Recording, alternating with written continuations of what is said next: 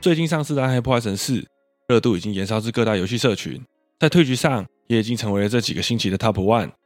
然而在这之前，其背后的游戏公司暴雪不但背负了相当多的负面声浪，也持续低潮了好一段时间。而随着《暗黑破坏神四》的爆红，不禁让人好奇：那个暴雪他回来了吗？大家好，这里是 Peter 三兄弟，我是 Ken。那接下来这部影片会告诉你，曾经的王者暴雪是如何一步步受封加冕，又是为何会跌落王座呢？一九九一年二月，麦克莫怀米、艾伦阿德汉和弗兰克皮尔斯创立了细雨神经剑，而这也是暴雪的前身。之后，细雨神经剑推出了 RPN 赛车以及失落维京人等游戏。当时这两款游戏在家用主机中颇受欢迎，并在二零零二年将这两款游戏移植到了 GBA 平台上。随后的一九九四年，因为创办人艾伦阿德汉并不太喜欢“细雨神经剑”这个名称，原因是该名称常常被认为化学公司，所以便将工作室名称改名为混沌工作室。但当时也有其他公司使用该名称，最终命名为我们所熟悉的暴雪娱乐，并在同年被戴维森合伙公司以六百七十五万美元收购。改名后的暴雪推出了第一款游戏《魔兽争霸：人类与兽人》，而《魔兽争霸》一经发售就大获成功。截至目前，总计卖出了三十万套，也让暴雪开始开发《魔兽争霸二：黑暗浪潮》。一九九五年十二月九日，《魔兽争霸二：黑暗浪潮》正式上线。在当时即时战略还没有被完全开发的时代，《魔兽争霸二》完全打开了玩家的视野。短短的三个月就获得了五十万套的销量，最终的销量超过了一百万套，同时也让暴雪在游戏界声名大噪。一九九六年，暴雪收购了秃鹫游戏公司。该公司也就是后来的北方暴雪，而暗黑破坏神系列就是由北方暴雪所开发的。起初，暴雪对暗黑破坏神的销量并没有抱太大的期望，然而成绩却跌破了暴雪的眼镜。迷宫及装备的随机性，这些创新的 RPG 元素，让暗黑破坏神售出了超过一百万套，并在一月获得了月度电脑游戏销售排行榜的第一名。随后，暴雪又推出了另一个知名游戏《星海争霸》。在当时，创新式的使用了电影剪辑方式的过场动画，但由于此做法在当时太过前卫，并没有获得太亮眼的成绩。这也为日后用心做动画、用脚做游戏的梗埋下了种子。而暴雪在一九九四年至一九九八年期间，也经历了多次收购与合并，最终被威望迪集团所收购，成为了日后动视暴雪的一个伏笔。接着，让我们把时间带到两千年。暴雪推出了《暗黑破坏神》中最经典的一代《暗黑破坏神二》。《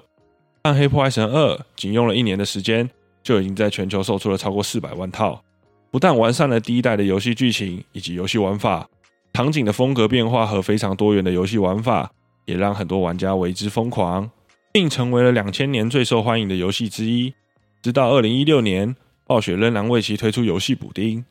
而二零零二年，暴雪再度推出了另一款经典之作。魔兽争霸三：混乱之治和 DLC 魔兽争霸三：寒冰霸权。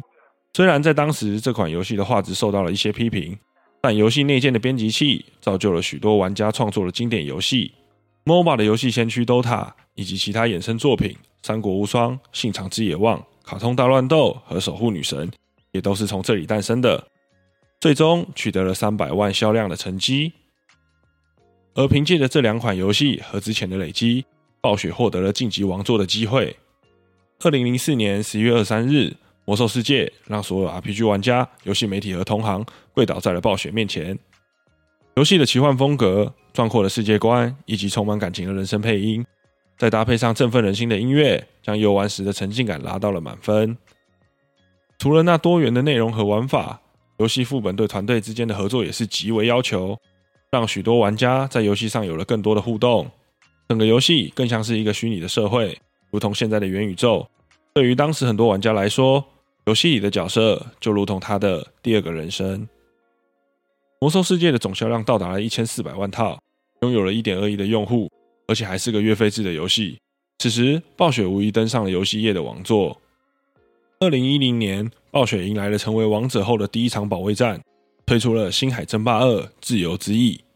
而这款游戏也推动了电子竞技项目的发展，在发布的第一天就达到了一百万的恐怖销量，成为了有史以来销量最快的策略游戏，也让人感受到王者所带来的巨大影响力。但如同历史一样，有王朝的地方就会有宫斗。时间回到二零零三年，